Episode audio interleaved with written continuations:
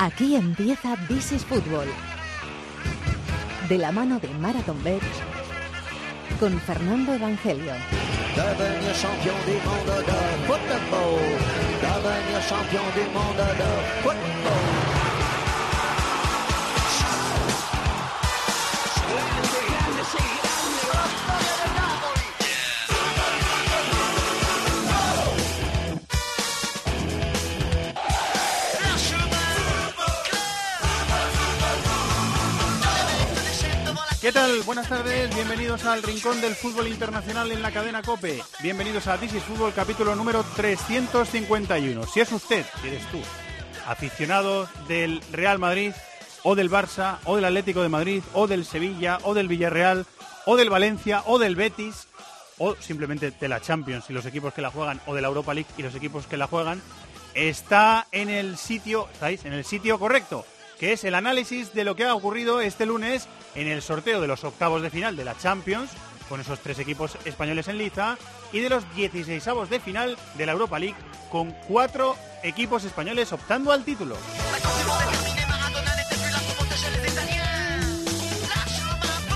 Enseguida nos metemos en materia, materia de análisis, muchas cosas que comentar en esos dos sorteos de la mañana de este lunes pero ha habido un Liverpool-Manchester United en Inglaterra. Tenemos una cargada agenda de partidos de Navidad también en Italia, en Inglaterra, y esta vez también en Italia. Y lo vamos a repasar después. Y por supuesto al Real Madrid, ya en Abu Dhabi, buscando su eh, siguiente corona de campeón del mundo en el Mundial de Clubes que se disputa esta semana. Primera cita el miércoles contra el Kashima campeón de Asia a las cinco y media de la tarde. Hola David de la Peña, muy buenas. Muy buenas, Fer. Con Javi Rodríguez, con José Colchero en la dirección técnica y con Antonio Pérez del Chato en la producción. Aquí arranca el rincón del fútbol internacional en COPE, que se llama This is Football.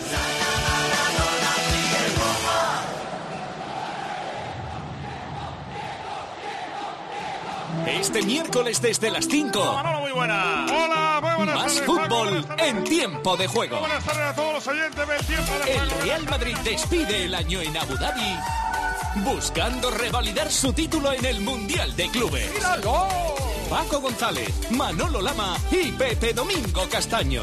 El mejor equipo de la radio deportiva española está en COPE. Y recuerda, la información y el mejor entretenimiento también continúa en la tarde con Pilar Cisneros y Fernando de Aro en COPE Más, Onda Media, COPE.es y la aplicación móvil.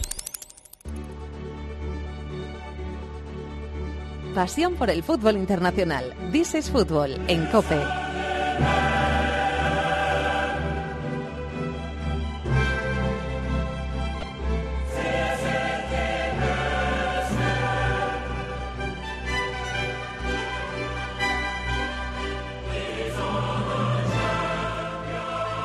La vamos a escuchar esta semana y ya la dejaremos de escuchar durante aproximadamente dos meses, hasta que lleguen los partidos de ida de los octavos de final de la mejor competición de clubes del mundo. Ajax Real Madrid, ida miércoles 13 de febrero. Todavía no hay confirmadas, eh, confirmados horarios, aunque en la mayoría de los casos, por no decir en todos, será 9 de la noche. Como digo, ida 13 de febrero, miércoles en el Amsterdam Arena, en el estadio Johan Cruyff, y vuelta el martes 5 de marzo ese Ajax Real Madrid. Real Madrid Ajax en el Bernabéu. Olympique de Lyon Barça, ida martes 19 de febrero en el Parque Olympique Lyonnais, vuelta en el Camp Nou el miércoles 13 de marzo. Y Atlético de Madrid Juventus, ida miércoles 20 de febrero en el Estadio Wanda Metropolitano y la vuelta el martes 12 de marzo en el Juventus Stadium de Turín. Vamos hasta Movistar Plus, compañero Guille Uzquiano. Hola Guille, muy buenas. ¿Qué tal, Fernando? Buenas tardes. Está aquí David de la Peña. En general, eh, ha tenido mala suerte el Atleti. Que decimos lo mismo siempre ¿eh? y nos vamos a seguir repitiendo, Guille. Quedan dos meses. En dos Sí. meses pueden pasar una cantidad de cosas tremendas, pero si se tuvieran que decidir esta semana las eliminatorias, diríais que han tenido mala suerte el Atleti y los otros dos un poquito más de suerte, Madrid y el Barça. Sí, sí, yo creo que el Atleti ha tenido la peor suerte posible porque a mí la Juve hoy en día me parece el equipo más completo de Europa. Otra cosa será cómo llegue a primavera. Y el Madrid y el Barça han tenido la mejor suerte si eliminamos al Schalke. Pero tanto Lyon como Ajax tienen sus peligros que ahora hablaremos. Eh, David. Sí, yo est- estoy de acuerdo. Bueno, eh, la Juventus es ahora mismo, por lo visto en la fase de grupos, quizás el principal favorito pero es verdad que quedan dos meses y que, y que vamos a ver sobre todo qué margen de mejora tiene, por ejemplo, el Atlético de Madrid, porque yo me imagino que la eliminatoria contra la Juventus es radicalmente distinta si Diego Costa está bien y si no lo está, por ejemplo. Todos estos matices pues hay que irlos viendo. Y bueno, ahora nos detenemos en cada uno de ellos.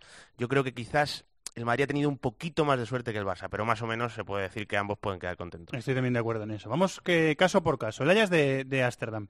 Insistimos, quedan dos meses y en dos meses puede pasar mucha cosa, eh, pero por lo que les hemos visto, el Ajax está ahora mismo segundo en la Liga Holandesa, a dos puntos del PSV, que hasta hace poco, hasta caer, hasta caer en campo del Feyenoord, lo había ganado todo. Eh, es uno de los equipos a los que apetece eh, ver más en Europa porque juega muy bien. Lo hemos comentado que tiene una camada de jugadores jóvenes de mucho talento eh, que eso lo ha tenido en los últimos años, y además eh, le ha añadido un eh, plus de experiencia, un plus de jugadores que ya están de vuelta de la Premier, como les pasa a Blind o a Tadic, por ejemplo. Tiene a Sean, tiene a Juntelar, o sea, tiene una mezcla bastante interesante, Guille, de, talento joven con jugadores de más experiencia. Sí, sí, yo creo es el mejor Ajax de los últimos años. en la liga holandesa obviamente se le puede valorar poco, en la última jornada ganó 8-0 contra el golista, Solo ha perdido un partido en la temporada y fue en el campo del PSV, donde se la pegó, perdió 3-0, pero bueno, está ahí peleando como todos los años con el propio PSV por ganarla. Yo creo que el equipo hay que valorarle en Europa y en Europa ha empatado los dos partidos contra el Bayern de Múnich. A mí me tocó comentar además el último en Ámsterdam y luego em, contra el Benfica empató fuera y ganó en casa, o sea que está obteniendo resultados de bastante mérito. Ese encuentro que comentábamos contra el Bayern es verdad que el Ajax tenía que ganar sí o sí porque el empate no le valía, como al final sucedió para ser primero. Y me pareció un equipo muy valiente, un equipo que además mm. puede cambiar de piel, puede jugar con tres atrás, eh, con defensa de cuatro. La mezcla de veteranos y jóvenes, como tú decías, yo creo que los veteranos le han, dado ese plus competitivo que le faltaba a veces al equipo, aunque es verdad que, mm. por ejemplo, en el último partido cometió algunas eh, ingenuidades de equipo joven.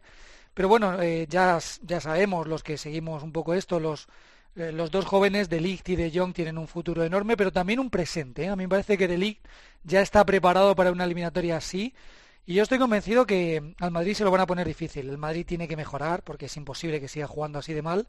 Pero por mucho que mejore, este Ajax es un equipo atrevido, valiente, que sobre todo en la ida le va a complicar porque tiene un montón de cosas. Eh, jugadores buenos dentro del área como Dolberg y como Juntelar, media puntas como Cille con un buen disparo, gente que tira bien las faltas como Shone, es decir, tiene cosas, diferentes recursos para hacerle daño al Madrid. Tadic es buenísimo, el, el marroquí Ziyech a mí me parece cada vez un, un jugador eh, más completo, eh, tiene la, opción de Neres, el brasileño, que también entra como revulsivo en las segundas partes, es decir, David tiene, tiene muchas cosas este, este Ajax. A mí me dio, eh, con lo que hablaba Guille, me dio la sensación en los dos partidos, además me la dio en los dos partidos contra el Bayern y en algún otro partido más que le he visto, de ser un equipo que arriesga tanto, es decir, lleva a lo mejor a ocho jugadores arriba, a la última línea a presionar, eh, que contra un equipo que tiene mucha calidad, que tiene jugadores capaces de salir de esa, de esa presión, eh, puede sufrir mucho. Eh, yo creo que eso contra el Bayern se lo vi en los dos partidos al, al Ajax de Ámsterdam. Coincido totalmente con esto último y de hecho, y e hilando lo que ha dicho Guille de que el Madrid está jugando muy mal, yo imagino que, evolucionará el Madrid por los jugadores que tiene. O sea, el Madrid es muy difícil jugar tan mal con estos jugadores. lo, normal es que juegue mejor. entonces, eh, lo que sí parto de la base es que eh, el Ajax, por la forma que tiene de jugar, le soluciona al Real Madrid algunos problemas que tiene. ¿Por qué? Porque, porque el Real Madrid ahora mismo eh, el plan de ataque es muy rígido, Solari está apostando por extremos a, a pie natural que no se mueven demasiado hacia adentro, o sea, si cierran los rivales el espacio, si le esperan atrás, este Real Madrid ahora mismo le cuesta generar espacios, le cuesta generar ocasiones. Pero si el rival va a presionar arriba y, ya de por sí le da esos espacios a la espalda de su defensa, eh, deja más sitio para que corran, yo creo que eh, a Solari le, estás dando una solución a este problema que, tiene cuando tiene el balón. Entonces, ahí Gareth Bale, si sigue apostando por Lucas Vázquez, incluso Marco Asensio, que en ese escenario de campo abierto te puede hacer daño, yo creo que el Madrid puede aprovecharse de eso. Y luego lo que tú dices, Fer, que si tú le presiones al Real Madrid y el Real Madrid tiene cierta calma, un poquito de calma, con Marcelo, Cross, Modri, Ramos, te puede sortear esa presión y ya ahí atacar a campo abierto. Entonces, me parece un rival que ahora mismo eh, para los problemas que, está teniendo el Madrid es positivo, dentro de que coincido con una cosa que ha dicho Guille, que es el mejor Ajax de, de hace mucho tiempo. sí, eh, es un equipo más maduro lo que hemos visto. Y tiene más calidad, en mi opinión, eh, tiene buenos jugadores y a los veteranos, los jóvenes como de Johnny Delic, eh, que, están muy hechos, o sea, es un, buen equipo, pero en mi opinión eh, le puede permitir ciertas ventajas al Real Madrid que yo creo que ahora mismo podría aprovechar. Hemos eh, hablado de ellos, Guille, pero ¿cómo son Matix de Ligt, el central, y Frenkie de Jong, el mediocentro? Para quien esté escuchando el programa y no los haya visto jugar todavía, ¿cómo, cómo son?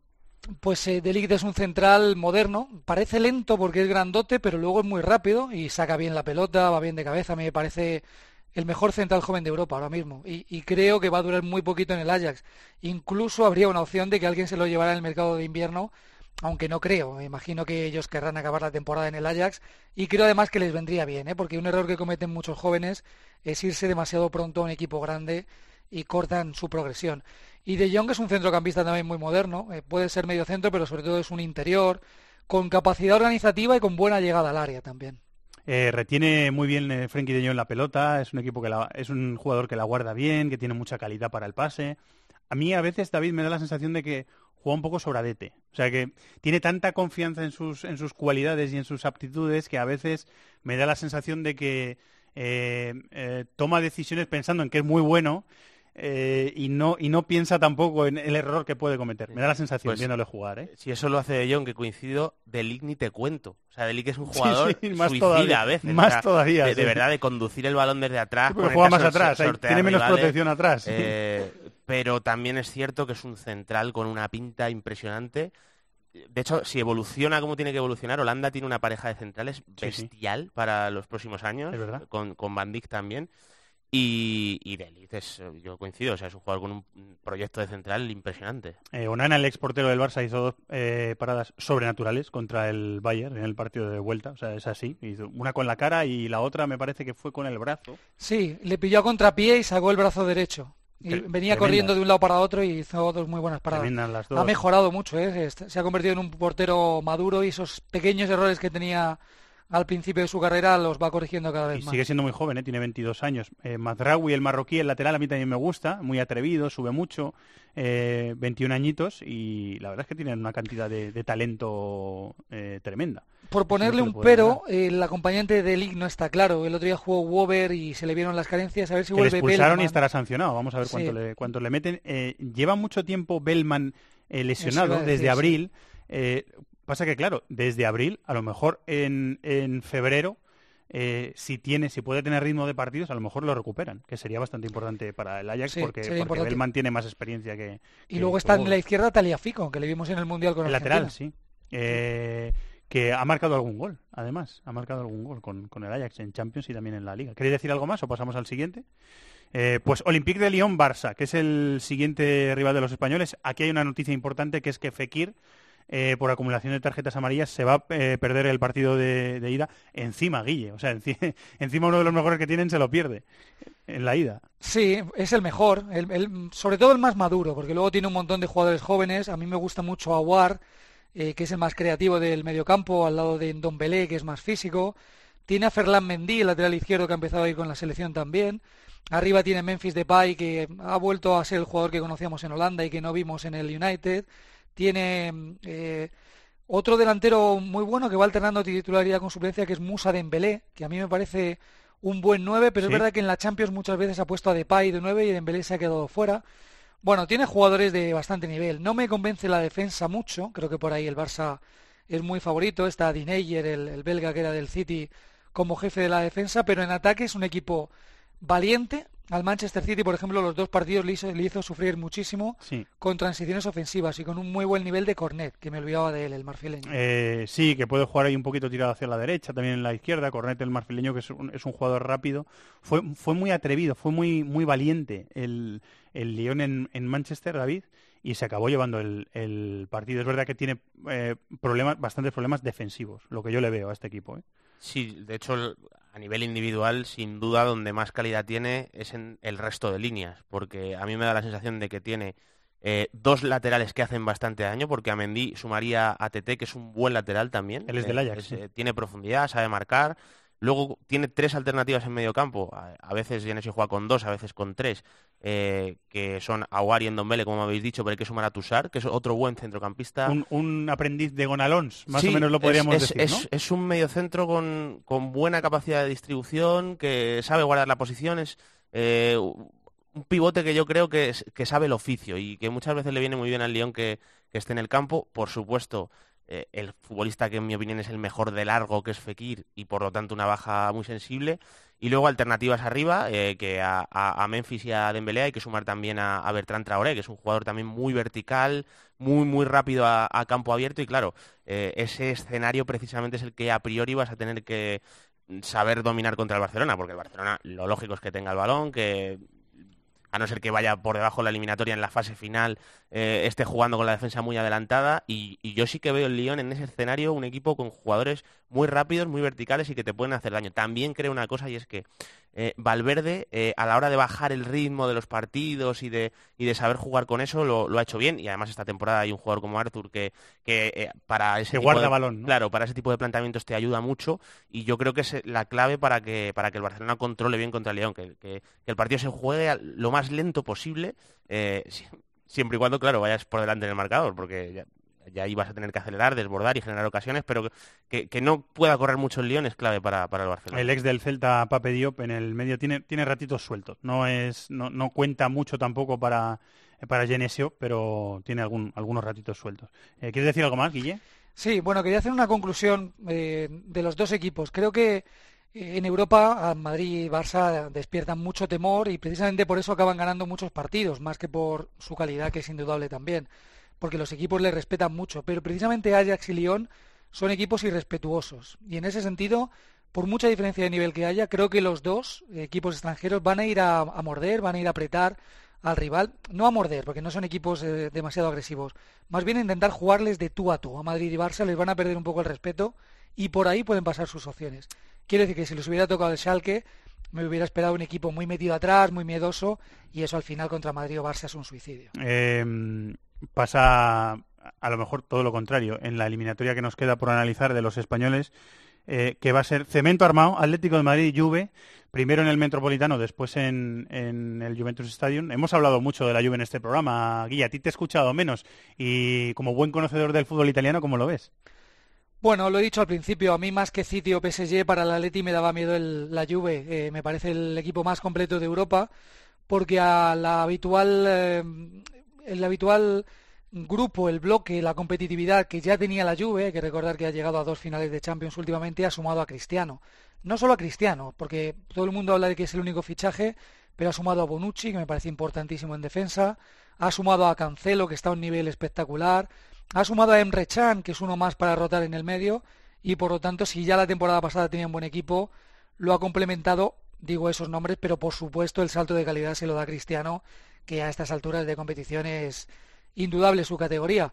Eh, creo que tiene muchas cosas, creo que Allegri es un muy buen entrenador, que además, como tiene jugadores polivalentes, va cambiando de sistema de un partido a otro o incluso dentro de un mismo partido.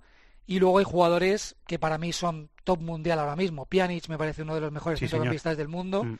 Bonucci y Chiellini, del que se habla poco, de Chiellini digo, me parece una de las mejores parejas de centrales del mundo. Mm. Y Mandzukic está a un nivel impresionante, haciendo un trabajo sucio para Cristiano, marcando goles, trabajando en la izquierda, así que tiene muchas cosas la Juve. Hemos hablado también muy bien en este programa, David, de, Rodrigo Betancourt, que nos está enamorando, que tiene 21 años y que a mí me parece que cada vez que le veo jugar crece más. O sea, tiene más cosas, es más completo, es capaz de jugar de banda, es capaz de jugar de interior, tiene aptitudes defensivas, tiene aptitudes ofensivas, es bueno con el balón. cada vez que lo veo, a Betancourt me, me gusta más. Y en el derby de este fin de semana no estuvo Betancourt no sé si es por, que estoy condicionado por la buena impresión que me deja, pero me da la sensación de que la Juve le echo de menos. Sí, bueno, es cierto que Kedira y Enrechan han estado lesionados y, ahí se ha hecho con un hueco y, en mi opinión sí, pero ahora mismo es difícil, moverle de ahí, ¿eh? Yo creo que complementa muy bien a Pjanic porque, porque se separa de él, le da opción de pase, se la devuelve bien, es un jugador que, que se acerca bien al área, que ayuda a presionar, es un centrocampista... Tiene una intensidad defensiva muy buena después. Es, uruguayo. está bien apuntado, sí. Y es, Lo lleva en el pasaporte, sí. Pues, sí, yo creo que es un gran complemento para lo que está haciendo Alegre. Y fíjate que todavía no hemos hablado, por ejemplo, de Dybala O sea, tú imagínate el, el, equipo que tiene la Juve para que hayamos dado muchos nombres. Equipo y claro, plantilla. claro, la plantilla que tiene para que todavía no hayamos dicho nada de Dybala. Que es verdad que, claro, al final la llegada de Cristiano le está haciendo terminar menos jugadas. Dispara, estuve viendo el dato el otro día porque mm, eh, tenía curiosidad y, dispara casi dos veces menos a puerta por partido Dybala este año que, que la temporada pasada. Eh, y podríamos decir, a lo mejor sin exagerar, que la, la, mitad de los remates de la Juve se los come Cristiano. Claro, sí, sí. Bueno, es que Cristiano Ronaldo eso le ha pasado al Real la Madrid. Mitad, ¿eh? En los últimos nueve años le ha pasado eso. Y es normal, porque al final eh, es, es, el mejor finalizador, uno de los mejores de la historia, entonces es lógico. Pero dentro de eso eh, estoy viendo un Dybala que, que está eh, más eh, participativo en las circulaciones, es más centrocampista todavía, y claro, eso se suma a Pjanic, al propio Bentancur y la Juve eh, encima te sabe dominar con balón, te, tiene jugadores para, para es también... un equipo si camaleónico, exactamente. puede cerrar con tres si quiere, puede, eh, lo que decía antes del Ajax... Guille, pero hecho de una forma mucho más avanzada para mí. O sea, el equipo bueno, puede cambiar de piel en un mismo partido varias veces. Y es que, de hecho, Guille, yo creo que una de las bases del éxito de que la Juve haya alcanzado dos finales de Champions en los últimos años ha sido que precisamente con Allegri se ha adaptado muy bien a los rivales y ha sabido jugar con eso. Sí, un estilo más defensivo, con la BBC defensiva y con Buffon, y bueno, eh, quedan todavía vestigios de ese equipo, pero luego es que he ido sumando a jugadores que no han ido haciendo ruido, pero que ya tienen tres o cuatro ligas italianas en su palmarés, un par de finales de Champions, y algunos que no han explotado, ¿eh? porque por ejemplo Cuadrado ha estado jugando bien últimamente, le conocemos a Cuadrado en la banda, últimamente ha estado jugando de interior, se le ha inventado a Allegri cerca del mediocentro por las bajas que tenía, y decía que no había explotado, por ejemplo, Douglas Costa, que le vimos en el Bayern y también algún partido en la Juve, es un extremo desequilibrante de los que te puede ganar un partido el solo. De hecho, es que claro, el, el equipo puede ir por dentro para acabar en la jugada en Cristiano, Mandzukic o alguno de los que pueden rematar, eh, o buscar desborde por, por, por bandas con no, Cuadrado, bueno, Douglas Costa. Y sobre todo con, con Cancelo, Cancelo, que, que me parece Cancelo un le da mucha clave. sí. De hecho, eh, también preparando cosas y viendo datos, la Juve centra esta temporada casi el doble que la pasada, evidentemente también por la presencia de Cristiano y porque con Cancelo y, y Alexandro, Alexandro lado, es, sí. que, o sea, es un equipo profundísimo desde los laterales. Eh, tiene muchísimos recursos, es un rival muy complicado para el Atlético de Madrid, pero también hay que decir una cosa, y es que igual que el Atlético de Madrid no estará nada contento con la Juventus, la Juventus ha tenido malísima suerte. Sí, sí, estoy de acuerdo. O sea, pero malísima. Dentro de que el Atlético de Madrid a mí no me está convenciendo este arranque de temporada, o sea, creo que eh, tiene Simeone o, o, el Atlético de Madrid ha, ha, fichado una serie de jugadores que no terminan de encajar en lo que ha construido Simeone de forma habitual, o sea, que, que en mi opinión al final Rodri, Coque, Griezmann, etcétera, etcétera, quizás estarían mejor potenciados eh, con otro entrenador. Dicho esto, seguro que el Atlético de Madrid compite bien y será muy importante, eh, lo decía antes, el nombre de Douglas de, de, Diego Costa, perdón, para, para una eliminatoria de Champions contra la Juventus. Tú necesitas que, que tu delantero sea profundo y se pegue y te saque de atrás y eso el Atlético de Madrid solo lo puede hacer Diego Costa.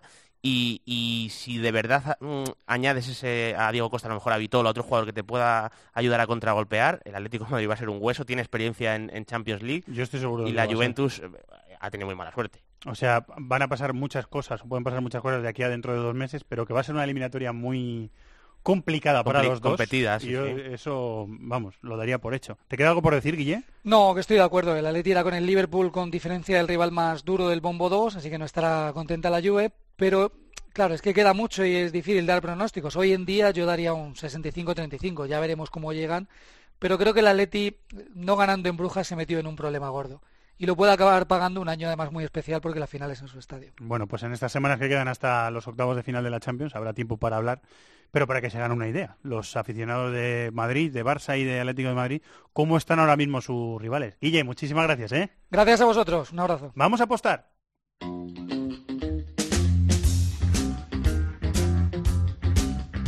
de la mano de Marathon Bet.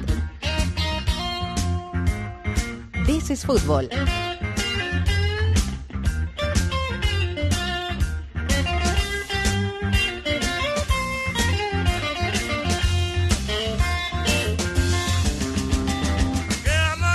Inglaterra, David González, compañero. Hola. Hola, Fernando, ¿qué tal? Champions, me lo estoy viendo, que me vienes con Champions, ¿verdad que sí? Sí, hemos tenido esta mañana el sorteo y ya tenemos cuotas a, a ganador de cada eliminatoria. Pero bueno, nos vamos a quedar siempre, como siempre, con, con, tres de ellas. Muy bien, la primera eliminatoria que me traes es el Atlético Juventus, de la que acabamos de hablar, ¿verdad? Sí, como decíais, muy mala suerte han tenido ambos equipos y yo creo que es la gran eliminatoria de estos octavos de final. Cuatro finales de las últimas cinco ediciones para los dos equipos y las apuestas dicen que es favorita la Juve con cierto margen.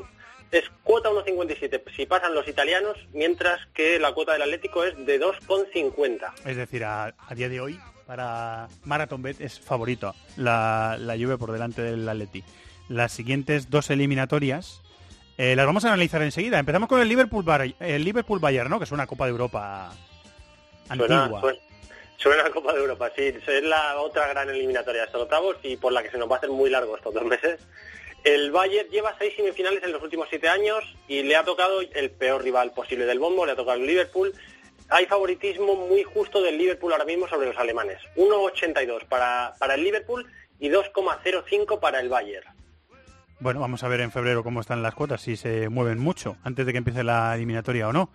Eh, porque claro, las, las lesiones, los cambios de forma, todo eso puede, puede y de hecho lo hará, imagino, eh, modificar las cuotas de forma más sensible o de forma menos sensible. Ya, ya lo veremos.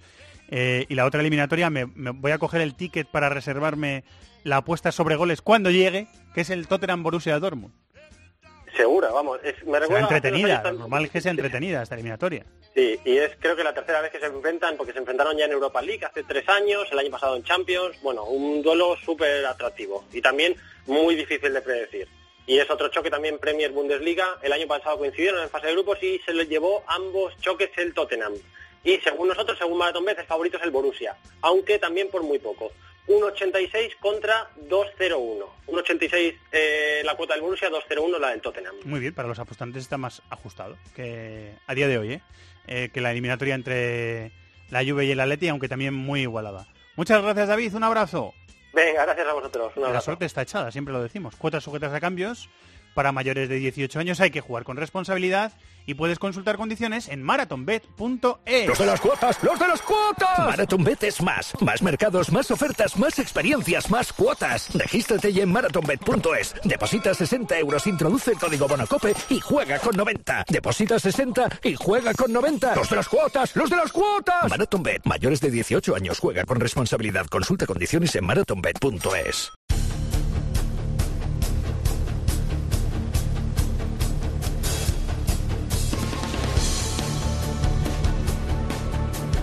Estás escuchando This is Football en Cope. Y las otras cinco eliminatorias que no tienen equipos españoles, ¿qué? Pues vamos a por ellas. Sigue por aquí David de la Peña, está en el estudio de Cope Madrid, en los estudios centrales de este programa. Carlos Mateos, hola Charlie, muy buenas. Hola, ¿qué tal? ¿Cómo estáis? Buenas tardes. Y en Barcelona, escuchándonos atentamente, Borja Pardo. Hola Borja. ¿Qué tal, compañeros? ¿Cómo estáis? Vamos allá, chicos. Ida martes 12 de febrero, vuelta miércoles 6 de marzo, es decir, la primera semana de los octavos de final, en los dos casos, en el de la ida y en el de la vuelta. Manchester United, París Saint Germain. Si fuera Mancunian eh, y fuera esta semana la eliminatoria, yo creo que me metería un poquito debajo de la mesa. Eh, aguantando, intentando aguantar el chaparrón. No sé lo que harán dentro de dos meses. Pero eh, yo tendría miedito. Es, Esta semana tendría miedito. Evidentemente era uno de los rivales complicados. Es lógico pensar que al final Mourinho eh, sabe preparar bien este tipo de, de eliminatorias, tiene experiencia, etcétera, etcétera, pero para mí hay una cuestión clave y es que Mourinho generalmente este tipo de partido lo plantea según las virtudes del rival, o sea que va, va yo creo que a emparejar a sus jugadores, no sé si marcas uno a uno, desde luego por zona me lo imagino así, una adaptación muy concreta y precisamente el PSG es un, juego, es un equipo que, que en, en ese desequilibrio con Neymar, Mbappé, etcétera, etcétera, eh, va sobrado. Entonces, por la forma en la que generalmente Mourinho enfoca este tipo de eliminatorias y por las virtudes del PSG, eh, yo creo que si cabe, además de añadiendo el nivel individual, es más favorito todavía el PSG. O sea, a mí me sorprendería que Manchester United. Como, como le he visto a, a un periodista inglés eh, analizar de forma muy gráfica, eh, se viene la imagen de Mbappé, Cavani, Neymar contra la defensa del United. Contra claro. Smalling. Claro, contra Smalling, contra, contra Lindelof, contra Jones, que está lesionado sí y ahora sale y ahora entra del equipo. Belli, que ha tenido muchos problemas también de lesión. Eh, Phil Jones. Phil- claro, cuesta, cuesta. Cuesta. Cuesta, cuesta. Así a bote pronto cuesta. Vaya, vaya por delante que este es uno de los cibercafés más complicados del año, porque al final tenemos que estar hablando de cosas que van a pasar a tres meses Sí, vista. sí, y- sí, y lo, tres lo meses- hemos dicho y, y quiero decir, y lo podemos decir todas las veces que queramos porque es que queda mucho. Es que tres mucho. meses en el fútbol es mucho. Dicho esto, eh, hay que tener en cuenta diversos factores que van a afectar no solo a estos dos equipos, sino a muchos a lo largo de la, de la competición. Por ejemplo, el United se va a ir Pogba, como se especula ya.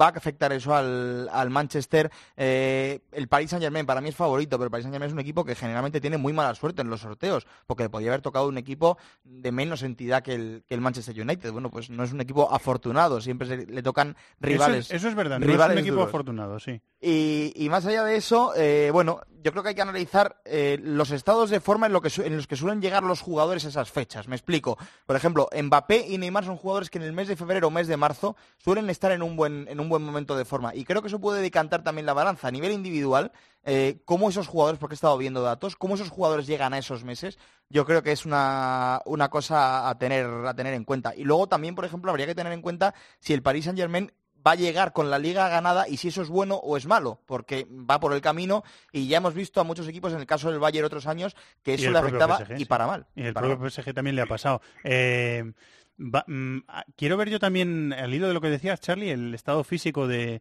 de Mbappé y Neymar, que arrastran lesiones los dos. ¿eh? Vamos a ver cómo, cómo, cómo pasan estos dos meses de competición hasta llegar a esa eliminatoria, Borja. Sí, a ver, varios condicionantes que traer a colación. Primero Mourinho, lo decía David. Mourinho por sí solo te puede ganar una eliminatoria de Champions, y lo sabemos. El tema de mercado invernal. Seguramente el Manchester United vaya a fichar, el PSG es probable que también. Veremos cómo se implementan esas piezas y si pueden jugar o no en Champions. El tema del estado físico. Mm, el PSG no va a jugar un partido de nivel eh, y, y con esto no quiero faltar el respeto ni al Marsella ni al Lyon, pero no va a jugar un partido de enjundia, de un nivel real contra un equipo de su nivel hasta esa eliminatoria contra el United. El United de aquí a marzo se va a foguear contra el City, contra el Liverpool, contra el Arsenal. ¿Con esto qué quiero decir?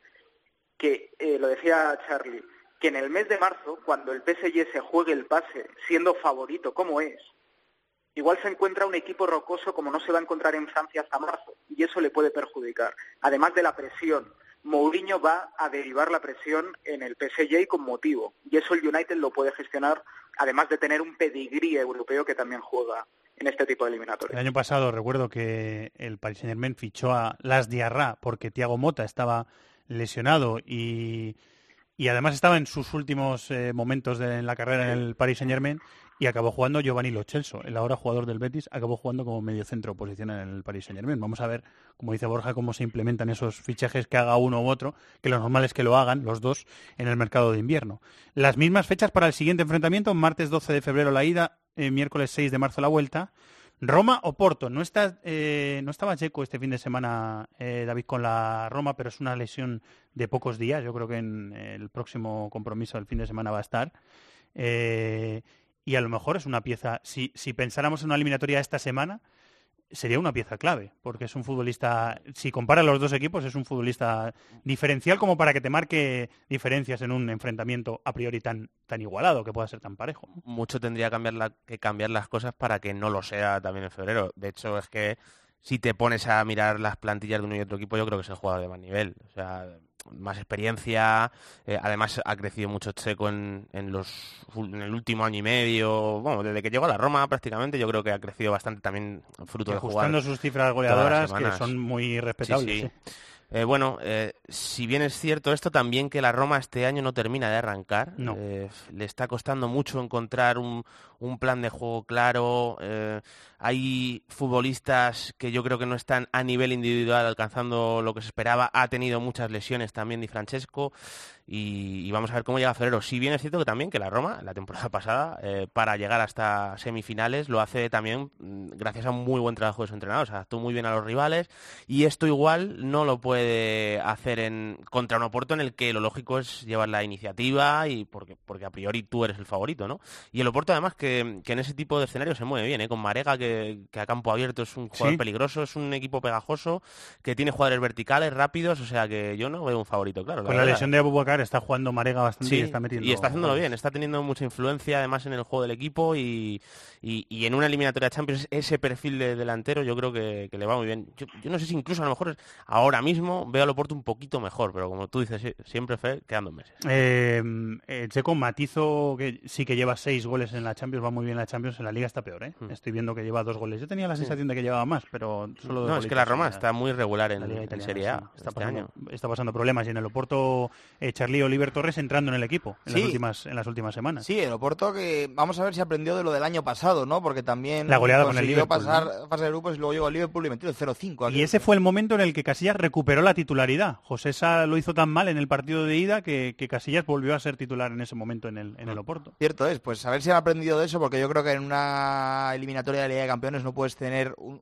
mal día como tuvo aquel día el Oporto. O sea, puedes tener a lo mejor un día un poco menos bueno, pero no tan malo como el que tuvo el Oporto, porque al final te cuesta la, la clasificación. Otro factor, la vuelta va a ser en, en Oporto. No es a lo mejor la del Oporto la afición más entregada de todas, pero sí lo puede llegar a ser la de la Roma, como lo fue el año pasado en el partido contra el Barcelona, y ese empujón del partido de vuelta igual no, lo va a tener la Roma como lo tuvo contra el Barcelona el, año pasado. Y más allá de eso, bueno, yo creo que sí tiene eh, más determinantes a nivel técnico la Roma, pero quizás esté un poco más conjuntado el, el Oporto. Así que yo creo que va a ser una eliminatoria pareja y, y agradable de ver. Sí, eh, te diría que ahora mismo 50% de probabilidad para portugueses y para romanos. En el mes de marzo, si Pastore pilla el tono físico, eh, Edin Seco está en un buen tono y los jóvenes en desequilibrantes como Ander, como Justin Kluivert, que tiene la Roma, llegan en un buen nivel, te diría que para mí es favorita la Roma en un 60-40 respecto a los Dragones. Eh, la siguiente eliminatoria es la de las palomitas, si no eres aficionado de uno ni de otro. Los mismos días que el Real Madrid, Tottenham Dortmund, los mismos días que Diego juegue el Real Madrid su eliminatoria contra el Ajax, ida miércoles 13 de febrero, vuelta martes 5 de marzo. Es, eh, es una eliminatoria espectacular, o sea, pues sentarte en el sofá, eh, David, y querer verla, tener muchas ganas de verla, a ver eh, si ficha el Tottenham, que es el Tottenham es el único equipo de la Premier que este verano no, no ha fichado nada. El milagro Pochettino, lo llamo yo. Ha dicho Poquetino que no van a fichar, ¿eh? Ha dicho que no van a Eso fichar. ha dicho, eso lo he leído Sí, yo unas que- declaraciones pues- diciendo que pues, en eh, invierno no vienen cosas buenas, más o menos, y que, y que no. Que Que llevan no tres meses pendientes de cambiarse de estadio, que todavía no lo han hecho. Eh, eh, va a ser en septiembre cuando Sí, viéramos el, el, estadio nuevo. está ya a punto- el otro día vi un vídeo eh, con una inauguración, con algunos socios y demás, y, y es espectacular, ¿eh? es un campazo increíble y que explica por qué seguramente en las arcas del Tottenham no haya dinero para, para fichar. También es verdad que no ha vendido, que un poco lo ha compensado por ahí, renovando a todas las piezas y, bueno, que desde luego si hubiese perdido jugadores importantes no estaría donde está el Tottenham peleando con, con los grandes de la Premier. Bueno, eh, a priori sí, es una eliminatoria que debería salir abierta y bonita, sobre todo eh, porque el Dortmund entiende el juego así, tiene jugadores muy dinámicos arriba, verticales, porque además a mí me da la sensación de que eh, dentro de que el Borussia Dortmund sea un equipo eh, que en 10 minutos igual te ha cambiado completamente la eliminatoria, porque entren en trance los de arriba y, y te hagan dos o tres goles y, y ahí en una eliminatoria de Champions evidentemente cambia todo.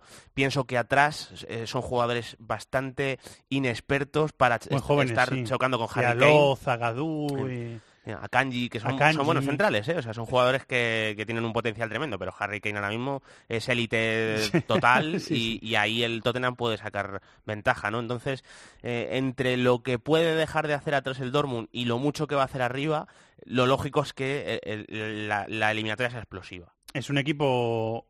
Puede ser un equipo cínico, si quiere el Tottenham, ¿eh? A veces. O sea, el Dortmund, tú decías que no sabe entender el juego de otra forma, da la sensación de que no sabe entenderlo de otra forma. Es un equipo que, sobre todo en transiciones, es eh, Devastador, matador, sí, sí, sí, devastador. sí. Lo vimos en el partido de- del Signal Iduna Park contra el Atlético de Madrid, en el 4-0.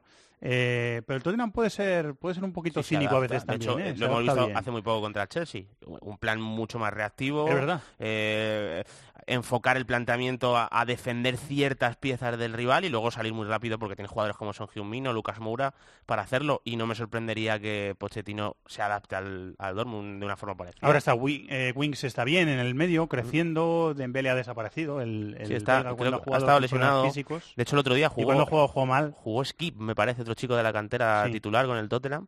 Y... Pero bueno, que, que recursos tiene precisamente porque no ha vendido, claro. Borja, ¿qué? Pues un poco en la línea de David. Yo creo que a nivel ofensivo son equipos muy bien armados, muy potentes, les gusta tener el balón, muy dominantes, pero a nivel defensivo en una eliminatoria de Champions, amigo, eh, la, ahí está un poco el factor diferencial, ¿no?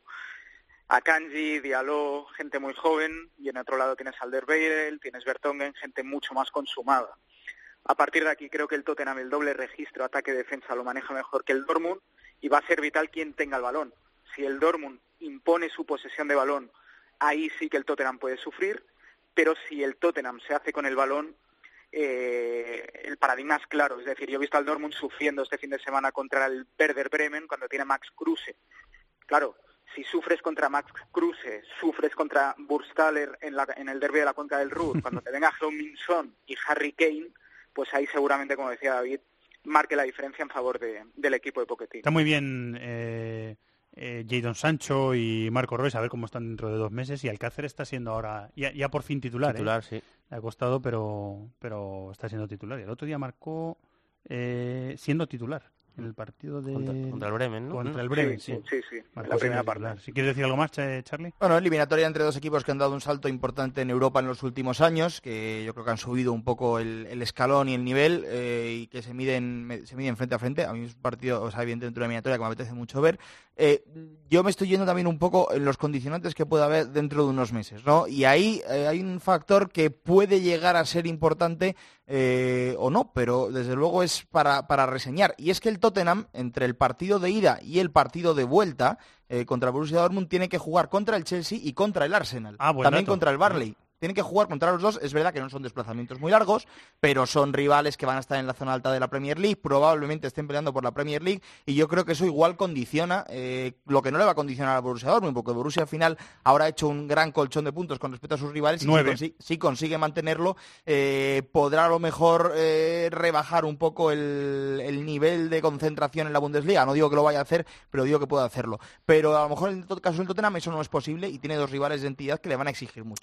Vamos rápido, mismas fechas que el Barça. El Liverpool-Bayern en Anfield, martes 19 de febrero. La ida, la vuelta en Múnich el miércoles 13 de febrero. Otra que, a- aparte de tener eh, pinta de Copa de Europa antigua, tiene muy buena pinta eh, la, la eliminatoria. Niko Kovac es un superviviente, ¿eh? porque es que estaba David con estaba estaba estaba destituido ya Sí. prácticamente. Eh, a mí, eh, para el nombre que tienen los dos, que es de eh, equipos súper históricos, ahora mismo la veo súper desigualada, la eliminatoria en favor del Liverpool. O sea, y, y es sorprendente porque el Bayern, acuerdo, al final, hombre, al final Sí. es, un, es un gigante, pero es que yo me imagino ahora mismo a, a Hummels y a Boateng teniendo que frenar a Firmino, a Salah y a Mané, y es que me parece una lucha de- muy desigual. O- O, sea, es o que- a Sule, que es un buen central, pero Sí, que también hemos visto... Y, y es que además el Liverpool ahora mismo le mete un ritmo a sus partidos Sí, y que, que le castigaría que- mucho el que Bayern. el Bayern es justo todo lo contrario, tiene que jugar mucho más despacio.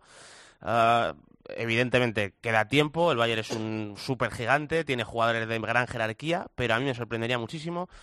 Fútbol es fútbol y pueden pasar mil cosas, pero me sorprendería que el, que el Bayern elimine al Liverpool. A ver cómo, cómo llegan los dos a esa eliminatoria. Llegan un poco con los papeles cambiados, ¿no? Pueden llegar con los papeles cambiados, porque lo normal es que esa eliminatoria de febrero el Bayern llegue con la liga encarrilada y se pueda centrar, o sea, y se centre un poco la liga de campeones, y que el Liverpool llegue casi sin opciones de disputar la liga y, y a lo mejor se que centrar en la Liga de Campeones. Y en este caso puede que el Liverpool esté peleando por la Liga y puede que el Bayern tenga que centrarse también en la Bundesliga para no perder verdad, la les comba. pasa- Les ha cambiado un poco los, Sí, los sí. papeles a uno Les- y a, les ha pasado lo contrario, es y a otros. No, más allá de eso, yo creo que bueno, el Liverpool sí me parece que está más hecho que el, que el Bayern de Múnich, pero vamos a ver qué Liverpool, si es el Liverpool de Inglaterra o es el Liverpool de Europa, porque el Liverpool de Europa al final ha cosechado tres derrotas en la fase de grupos, además no siempre contra el mismo rival, ha perdido contra el PSG, ha perdido contra el Nápoles Sí. y ha perdido contra el Estrella Los Roja. tres partidos de fuera, sí, sí. Entonces, eh, por ahí, eh, lo que os decía antes, no sé, no sé en qué eliminatoria, en la del Oporto, tienes un mal día y te quedas fuera, por mucho que para mí, insisto, a día de hoy, y estoy de acuerdo con,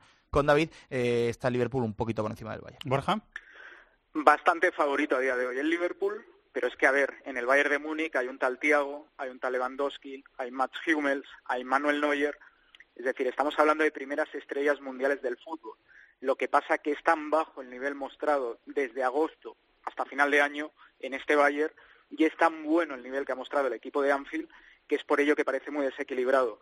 vuelvo un poco al argumento que decía con el PSG United. Eh, son equipos de solera europea, es decir, el Bayern te va a competir seguro, seguro, aunque el Liverpool esté on fire y esté muy bien. Es verdad que el doble registro de contragolpe y posesión seguramente el Liverpool lo lleve mejor y la lentitud de los centrales, como apuntaba David, puede suponer un, un, campo de abono para la velocidad de Mané, Salah y Firmino. En este Bayern que desafina, hay, hay dos que están cantando muy bien. ¿eh? Nabri está muy bien. Eh, Nabri es un futbolista que está contando con minutos y que yo creo que está respondiendo. Eh, y Lewandowski lleva muy buenas cifras, ¿eh? Son 10 en la Liga y Pichichi en Champions con 8. Lleva muy buenas cifras el, el polaco, el delantero del, del, Bayern. A ver cómo llegan. La última, los mismos días que el Atlético de Madrid, que Manchester City en Helsinki, en la mina, miércoles 20 de febrero la ida y en el Etihad de Manchester la vuelta el martes 12 de marzo. La vuelta del Leroy Sané a casa, eh, siendo un jugador más hecho de lo que salió y siendo todavía muy joven.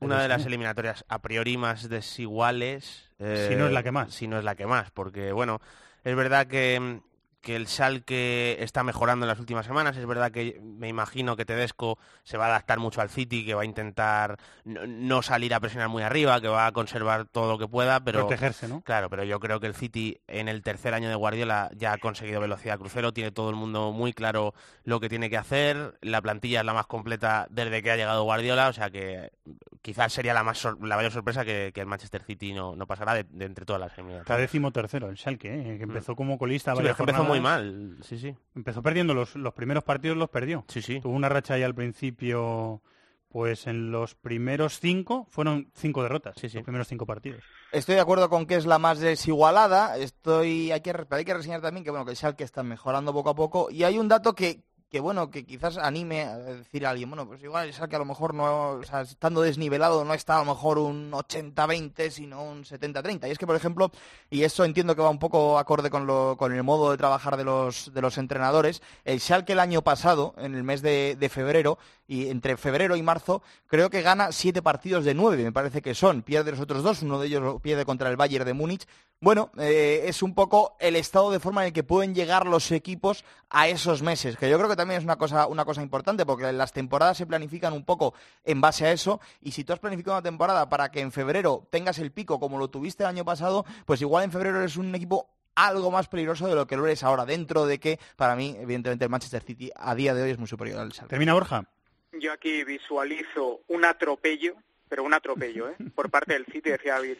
No sé si es la eliminatoria más desigualada. Bueno, te lo digo yo. Es la eliminatoria más desigualada seguramente porque el potencial del City es enorme, el que está como está, la vuelta de Sané al Beltins Arena, la vuelta de Nastasic al Etihad, recordemos que Nastasic estuvo en el, tote, en el City perdón, un par de temporadas, y yo únicamente le daría algún chance al equipo minero en el caso de que Fernandinho se lesionara. Porque se habla de Bernardo Silva, se habla de Rian Marez, de Gabriel Jesús, y Guardiola tú pregúntale quién quieres que no tenga un resfriado. Y seguramente te dirá Fernandinho porque no puede doblar posición y porque Fernandinho tapa lo suyo, lo del otro y lo del de más allá. Es decir, Fernandinho es realmente el hombre clave de este City y si llega en un estado de forma bien, yo creo que el City va a pasar por encima de, del conjunto alemán. Bueno, está todo contado. Muchas gracias, Charlie, por acercarte hasta aquí. Gracias a vosotros, como siempre. Un abrazo, felices fiestas. Gracias a eh, Borja en Barcelona. Gracias, Borja. Un abrazo. Un abrazo, felices fiestas. A por el sorteo de Europa League. Venga.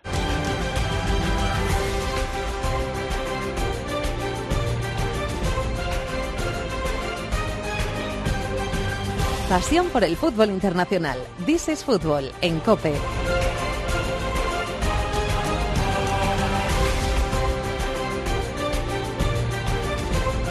Querido Tony Padilla, Barcelona, muy buenas.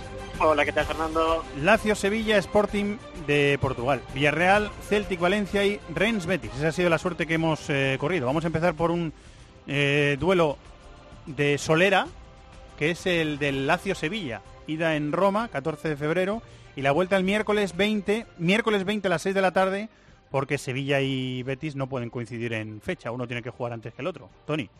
Correcto, me, parece uno de los eh, duelos más equilibrados, un duelo estrella, porque la Lazio tiene un equipazo que ha aprendido con Simone Inzaghi a competir bien en competiciones internacionales. Recordamos que la temporada anterior en esta misma competición, la Europa League, eh, está muy cerca de plantarse en semifinales cuando fue eliminado por el Red Bull Salzburgo.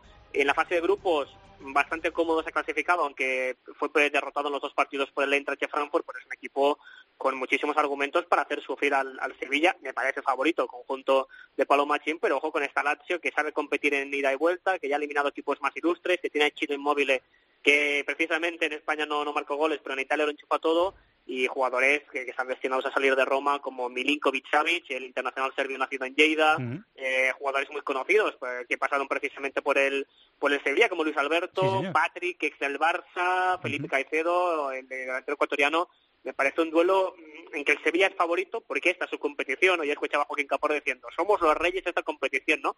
¿Para qué ir con prudencia? Caparrós sacando pecho, pero la verdad es que ha tenido muy mala suerte el equipo andaluz porque el Alacho es un muy buen equipo y de las posibles opciones era de las peores. Después de verle en muy buena forma a Luis Alberto, ya no es indiscutible, ¿eh? eh David, en, el, en el equipo. Ha perdido un poquito la plaza. Entra, sí, con, eh, cambia dependiendo de lo que quiera hacer Simón Inzaghi, eh, si quiere a Caicedo o si quiere a Luis Alberto, porque hay veces que prefiere que hay móvil y le acompañe otro delantero y le haga un poquito el trabajo sucio y otras veces igual sobre todo en los partidos en los que el rival tiene la defensa más adelantada le viene mejor a Luis Alberto para lanzar a Inmóvil que yo creo que puede ser el caso del partido contra el Sevilla eh, y coincido con Tony, me parece un rival muy molesto. O sea, había muchas mejores opciones dentro de que el Alacho atraviese mes y medio de competición en que está con más dudas, pero es un equipo con buenos jugadores y que además creo que hay un matiz importante y es que eh, me imagino al Alacho yendo con todo en la Europa League, o sea, con el 11 de gala, y el Sevilla en febrero, si sigue este ritmo, es que va a estar eh, a, dos puntos del líder. Entonces, la pelea de la liga. Claro, hay, hay, que ver ahí eso porque puede ser un matiz importante. El caso siguiente es parecido. Sporting de Portugal Villarreal me parece muy llamativo ir a 14 de febrero, vuelta el 21 de febrero. Parece muy llamativo, Tony, cómo ha superado esa crisis institucional eh, el Sporting de Portugal. Hemos visto a eh, jugadores del equipo agredidos por ultras del, Sporting en el vestuario de la ciudad deportiva hace unos meses. Un cambio de presidente, mucha... Eh, un ambiente muy muy, muy enrarecido, muy malo. Eh, algunos de esos jugadores que fueron agredidos se han quedado. O sea, me parece admirable cómo ha superado esas dificultades un equipo como el Sporting Club de Portugal. Sí, hace mucho que no consigue ganar títulos, pero Sporting Club de Portugal es un gigante y sabemos que en, Portugal eh, la frontera entre la tragedia y la comedia es, muy finita y tienen gran capacidad para generar historias fuera del terreno de juego sorprendentes. Lo que ha vivido últimamente la entidad lisboeta es prueba de ello, ¿no? Proceso electoral, denuncias de fraude electoral, a muchas polémicas y luego esa agresión por parte de los otros del club a los jugadores, coincidiendo más o menos el año pasado con la eliminatoria precisamente contra el Atlético de Madrid, en que hubo mucho mucho jaleo. Uno de los agredidos fue Bastos, el delantero neerlandés, que decidió quedarse y ahora mismo es el, hombre que, que, lo remate casi todo en el Sporting Club, que cierto es que no lidera la liga, pero ha competido bastante bien contra el Arsenal de Unai Emery en el grupo anterior, el Arsenal obviamente primero del grupo, y luego en la liga va compitiendo bastante bien, eh, liderado por Marcel Kreiser, un, entrenador que estuvo trabajando en el fútbol base del Ajax, que, ha dado bastantes vueltas a sus 49 años por, uh, por clubes muy conocidos como el Emen, el Camur, y que fue como una apuesta como diciendo, bueno, no, no conocemos a este tipo, ¿quién es? No? Pues fíjate que el Sporting, que siempre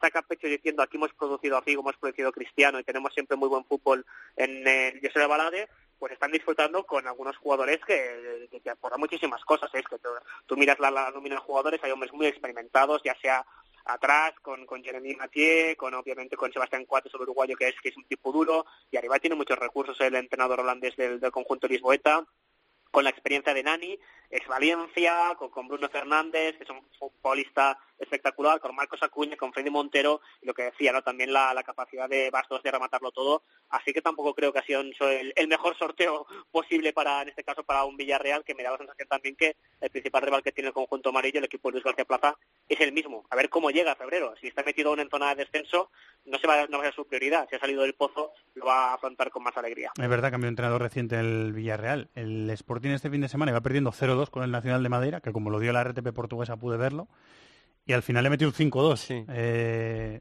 mete muchos goles este, está metiendo muchos goles este, este equipo. Sí, juega, escuela holandesa, me decían. Juega con, con Bruno Fernández, Bruno César de interiores, es un equipo muy dinámico, con extremos también Diaby, Nani en los extremos, que es un equipo dinámico. Eh, yo creo que tiene más calidad el Villarreal, lo que pasa que el Villarreal ha tenido un arranque de temporada en el que tiene muchísimas dudas y yo creo que en dos meses precisamente lo que puede hacer Luis García es, disiparlas, ¿no? Porque, bueno, dos partidos ya hemos visto la idea que tiene, que es un 4-4-2 más, fijo, dos delanteros para atacar el espacio de forma muy vertical y, bueno, yo creo que la indeterminación que había con Calleja por lo menos se va a cambiar con Luis García, que evidentemente es, eh, esto es fundamental para, competir, pero me parece clave lo que dice Tony, que como el Villarreal esté metido abajo, eh, tiene que ser la prioridad. Siguiente, el Valencia va a visitar el Celtic Park, que es un sitio que pues siempre merece la pena visitar. Ida 14 de febrero, vuelta el 21 de febrero. Aquí, amigo mío, eh, como buen experto en fútbol escocés, te dejo lo que tú me digas. El Celtic ya no es, no es líder, ¿no? Ah, no, no es líder, pero depende de sí mismo porque tiene dos partidos menos. Ah, si los gana, será líder. ¿no? Pero cierto es que pagó el esfuerzo de la de, europeo, que recordemos que perdió en casa con el Red Bull Salzburgo, pero igualmente se clasificó gracias a ese favor que le hizo el, Rosenberg en tierra, el Rosenborg en tierras alemanas. Luego pagó el esfuerzo en un partido muy raro en, en Easter Road, en Edimburgo, perdió 2 a 0 con el Ibernia en un partido que ya los dos minutos iba perdiendo y luego la cuenta lo pasó, lo pasó mal contra el equipo entrenado precisamente por Neil Lennon, un mito del Celtic que ahora está entrenando al, al Ibernian. Eso provocó que le han pasado en la tabla tanto el Rangers como el Kilmarnock, pero tiene dos partidos menos, por tanto sigue dependiendo de sí mismo el conjunto entrenado por Brendan Rodgers, que si gana este año Liga y Copa, que lo puede hacer, encadenaría tres años consecutivos de tripletes. Tres años consecutivos de Liga, Copa y Copa de la Liga. La Copa de la Liga ya la ha ganado en Liga de sí mismo y en Copa sigue vivo, que es una cosa inédita y básicamente sería que desde que llegó Brendan Rodgers, el exentrenador de Liverpool y Swansea, ha ganado todos los títulos locales. Igualmente, el Valencia Superior, aunque copia un poquito casi el recurso que decía con el Villarreal, ¿no? El principal rival del conjunto de Marcelino el mismo Valencia, que tiene mejor plantilla, que tiene mejor recursos, que debería pasar, como ya pasó en 2001, hace 17 años se enfrentaron y pasó por penaltis, el Valencia de Cooper en Celtic Park, aunque era un Celtic con más argumentos. Es un Celtic que, que, tiene buenos jugadores, me encantan sobre todo Ryan Christie y James Forrest, eh, un extremo y un segunda punta internacionales con Escocia que son endiablados, de muy buena conducción, de muy buen manejo, Ocho Edwards, un delantero cedido que también es, es un martillo, Oliver Encham en el centro del campo aporta muchas cosas junto a Tom Rojic, es un buen equipo, le falta porteros eh, seguramente, y eh, siempre ayuda a jugar con la atmósfera de Celtic Park, pero el, Valencia es muy favorito contra este Celtic que ya ha hecho suficiente metiéndose en el siguiente turno, que recordemos que se metió perdiendo los dos partidos con el Salzburgo, le ganó al Leipzig, y eso le permitió pasar, y ganó los dos partidos en, contra el Rosenborg, ganando uno fuera de casa, que le cuesta siempre mares, le cuesta muchísimo al, Celtic ganar fuera de casa, por tanto, con vuelta en Mestalla yo auguro que el Valencia es favorito, aunque bueno, en la historia sabemos que si te relajas contra un equipo escocés y más el Celtic es capaz de dar algún zarpazo, y cada 3 por 4 cada 3 por 4 te da alguna sorpresa. Eh, sí, Scott Sinclair también, el extremo es del, del Chelsea, sigue allí. ¿Quieres decir algo, David, de la eliminatoria? Bueno, pues, a ver cómo llega Guedes, por ejemplo, jugadores que Marcelino tiene que meter en dinámica porque eso va, va a marcar la diferencia, pero a nivel individual comparación y otro equipo. Dentro de que el Valencia tenga, o sea, el Celtic tenga jugadores arriba, Sinclair, Forrest, que son extremos rápidos, verticales, que, que a un equipo que le lleve la iniciativa pueda hacerle daño, yo creo que es superior el Valencia. Eh, y la última eliminatoria, también ida 14 de febrero, vuelta 21 de febrero, la vuelta en el Villamarín. Eh, Rennes Betis. Con el Rennes me pasa una cosa, que es un equipo que va un décimo en la liga francesa. Eh, además, eh, me ha parecido ver que en el grupo de la, de la Europa League perdió tres partidos, o sea que tampoco lo pasó de manera muy, muy holgada. Pero claro, luego te miras, Tony, la plantilla del Rennes y ves a Ben Arfa, que al, pobre Emery lo trajo por el camino de la amargura cuando estaba en, el vestuario del Paris Saint Germain. Ismail Assar, el senegalés que le vimos en el Mundial, Niang, el ex del Milan, eh, Grenier, que tiene un golpeo extraordinario, el ex del Lyon. Ves la plantilla y dices, joder, estos, jugadores podrían estar en un equipo de más entidad, que el, con todos los respetos para, para, para, el, para el equipo para el equipo del Rennes. Sí, creo que ha tenido, ha tenido, mucha suerte. El, el Betis es el equipo más afortunado pero bueno, es un equipo que tiene sus argumentos, ¿no? Tiene mucha tradición el, el Stade el, equipo de la capital de Bretaña, el Rennes, siempre arropado por una, hinchada que, suele llenar el campo. Hizo una fase de grupos eh, esperpéntica, en un grupo relativamente fácil empezó a hacerlo primero mal, y al final reaccionó y se lo jugó todo en una final casi a cara cruz contra el Astana en casa, ganó 2 a 0 y se pudo clasificar un equipo que es, muy difícil de entender porque pierde partidos fáciles y luego es capaz de ir a Lyon y ganar, que este año ha ganado, por ejemplo, en Lyon, ¿no? Por tanto, lo apuntas tú bien, hay jugadores conocidos, yo creo que la calidad sobre todo la pone Hatem Benarfa, el canterano del Olympique de Lyon, que, está recuperando un buen nivel de, juego, jugadores experimentados como Benjamin André, está aquí en Bayern por el, por el Torino, un extremo senegalés que que quizás parece que iba a llegar más, más arriba y sobre todo lo de Ismail Azar, que es un jugador que, que, que, es, que es pura dinamita, que, que aporta mucho en un club que siempre ha trabajado bien el, el mercado francés. Igualmente, yo creo que es muy favorito el Betis contra este equipo que tenía como entrenador a, a la Mouchy, el exfutbolista, pero lo cesaron y ahora mismo está Julien Estefan como interino. Veremos si llega no Estefan porque ha conseguido darle la cara al, al conjunto bretón en competición internacional, por tanto a ver qué, qué acaba pasando, pero de los cuatro equipos españoles sin duda el, más, el que ha tenido más fuerte, más fortuna es el conjunto de Quique Setién.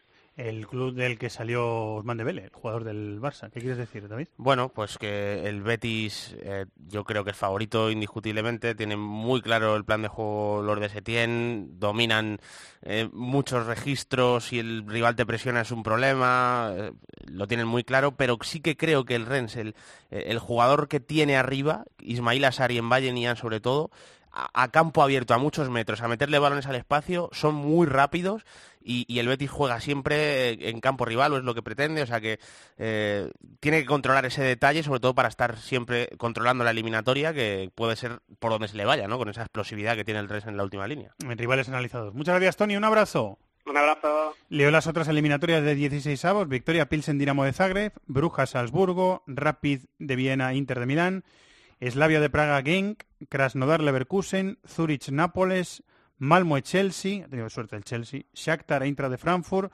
Olympiacos Dinamo de Kiev, Fenerbahce Zenit y eh, Bate Borisov Arsenal y me queda el Galatasaray Benfica. Seguimos.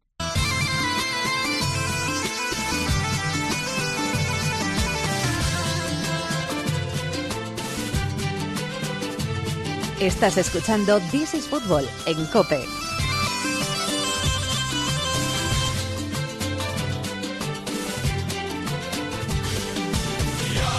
Cita que no sabemos cuándo va a terminar. De momento, Mundial de Clubes. El Madrid va a buscar su siguiente corona, repetir, porque la temporada pasada se impuso a Gremio 1-0 en la final y hace dos años eh, David le ganó a Kashima, precisamente su rival este, este miércoles en las semifinales, eh, después de una prórroga en Japón. Ahora el torneo es en Emiratos Árabes Unidos, como la temporada pasada. Y dicen que el siguiente, mientras FIFA intenta reestructurar ese Mundial de Clubes y crear una cosa mucho más eh, gigante de cuatro años, con muchos más equipos europeos, sudamericanos y tal, eh, mientras eso, pues se sigue jugando al formato acostumbrado. Un campeón de cada confederación y el campeón de la liga local. Está un poco desgastado este formato también, yo creo. ¿eh? Eh, bueno, yo- Sin quitarle mérito sí, al que gane el título. ¿eh? Claro, claro, no, y que, que, bueno, al final es verdad que mm, un partido contra el Kashima igual pues no, no tiene la enjundia de cuando se jugaba la Copa Intercontinental, que ya ibas directamente al segundo plato, ¿no? Que en este caso hubiese sido un Real Madrid River Plate, con además el, el contexto que, que ha tenido la victoria de River Plate en la Copa Libertadores, eh, etcétera, etcétera. Pero bueno, eh, al final lo que está claro es que si es un mundial de clubes, pues eh, hay muchas eh, confederaciones y tienen que tener la oportunidad de ganar la, eh, la, la competición todos. O sea que eh, en ese sentido poco más que, que añadir. Y bueno, yo creo que en el si ponemos el prima en el Real Madrid, yo creo que ahora mismo le puede complicar el, el- complicar el Casima, River y, y cualquiera que se le enfrente, la verdad, porque bueno, está teniendo, dejando muchísimas dudas y, y vamos a ver cómo, cómo sale el partido contra el equipo japonés, al que yo no he tenido tiempo de analizar ni, eh, ni de ver en profundidad. Pero bueno, a un partido, un equipo asiático que suele meterle bastante ritmo, eh, en el momento en el que tú no salgas eh, lo suficientemente enchufado, concentrado a 90 minutos, se te puede torcer y, Y ya vas pasó el año pasado, en la semifinal creo que fue contra el Al-Ahly, el equipo emiratí que ganó la liga local. El Madrid Mm. salió medio despistado y le, y le costó Claro, claro. ganarle. Y luego en la final contra el Gremio fue un equipo muy serio y la ganó de Y forma la ganó bastante mucho más fácil, claro. O sea que vamos a ver si pasa este año lo mismo. Sí. Yo doy un dato, en, los últimas, en las últimas 11 ediciones de este torneo ha habido una victoria sudamericana, una, que fue. Corinthians contra Chelsea en 2012, el resto victorias europeas y hay años en los que el representante sudamericano ni ha jugado, ni ha la, jugado final. la final. En 2016 Casim Antlers, en 2013 Raja Casablanca, que perdió contra el Bayern, eh, Mazembe en 2010, el Mazembazo, del que Sí, se sí, burlan sí. los hinchas de gremio porque fue Inter de Porto Alegre la, la víctima. En fin, que yo sigo viendo mucha diferencia. Eh, la primera semifinal el martes a las cinco y media de la tarde entre Alain el equipo de Emiratos Árabes Unidos, campeón de la liga local, y River Plate. El ganador el sábado estará en la final. Y la segunda semifinal el miércoles, cinco y media de la tarde, desde las cinco en tiempo de juego entre el Real Madrid y el Kashima Vamos a eh, analizarla.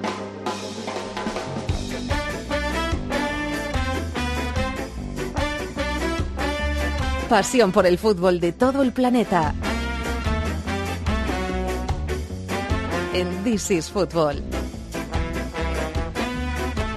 Vamos a saludar a un entrenador español que ha estado trabajando en Japón, en el Tokyo Verdi, y va a seguir trabajando en Japón, en el Cerezo Osaka. Ha terminado la temporada allí, así que estará de vacaciones y pensando en la próxima campaña. Miguel Ángel Otina, hola, Miguel Ángel, muy buenas. Hola, buenas tardes. En España, aprovechando vacaciones, ¿no?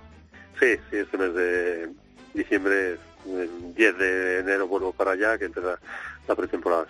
La del Tokio Verdi ha sido una aventura, por lo que vemos en los vídeos, por lo que hemos visto en las noticias, muy emocional, ¿no, Miguel Ángel, para ti también? Sí, sí, muy emocionante, porque era un equipo que, bueno, que, lleva 12 años en segunda, eh, con muchos problemas, y con estos dos años hemos jugado el playoff, sobre todo este último playoff, pues han sido victorias fuera de casa, un partido con 10, otro en el minuto 95, y fue muy emocionante, la gente lo pasó bien y bueno, pues allí ellos se agradecen eso. Del choque de, de, culturas, de los contrastes, ¿qué ha sido lo que más te ha llamado la atención del tiempo que, que, estás pasando allí? Bueno, hay muchas cosas que te llaman la atención. Eh, primero, la forma de vivir, eh, bueno, pues es, es excepcional. La seguridad que hay, la amabilidad, el respeto que tienen ellos hacia todo, hacia entre ellos, hacia todas las personas, no solo en el deporte, sino en el día a día, eso bueno te envuelve de tal manera que te sientes que, que vives en, bueno pues en una situación muy muy buena, echas de menos cuando vuelves aquí.